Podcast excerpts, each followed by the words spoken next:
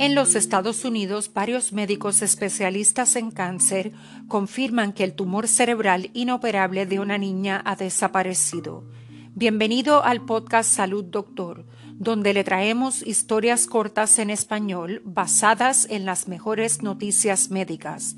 Soy Em y hoy le contamos la milagrosa historia de la tejana Roxley II. En junio de 2018, los médicos diagnosticaron a la niña de 11 años de edad un tumor cerebral canceroso incurable, conocido como glioma pontino intrínseco difuso. Es muy raro, pero cuando lo vemos es una enfermedad devastadora, dice la doctora Virginia Harrod del Centro Médico para Niños Dell en Austin, Texas. La doctora Harold explica que el tumor disminuye la capacidad de hablar y tragar y en ocasiones causa pérdida de la visión. Eventualmente dice que causa dificultades para respirar. Después de su diagnóstico, a Roxley le recetaron radiación. Sus padres, no sabiendo qué más hacer, encontraron consuelo en la oración.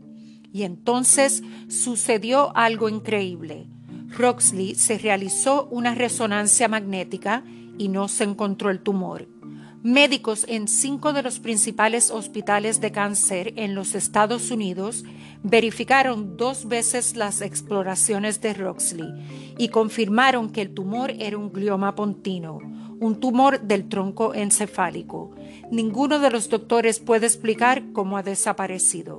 Mientras tanto, Roxley está siendo observada de cerca y como medida de precaución se somete a inmunoterapia, un tipo de tratamiento que aumenta las defensas naturales del cuerpo para combatir el cáncer. Su padre Scott dice que Roxley ha vuelto a montar a caballo, que es un deporte que le encanta y que se siente increíblemente bien. Genial para ella. Solo le deseamos lo mejor a Roxley. Como siempre, envíenos sus comentarios, preguntas y sugerencias de temas a hola.salud.doctor y recuerde visitar a su médico inmediatamente para emergencias médicas y consejos. Hasta mañana y salud, doctor.